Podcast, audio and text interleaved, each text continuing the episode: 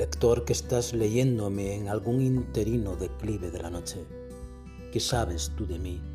¿En qué despeñadero de qué historia podemos encontrarnos?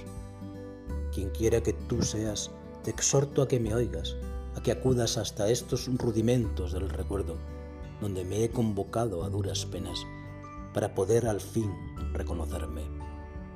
Ven tú también si me oyes hasta aquí.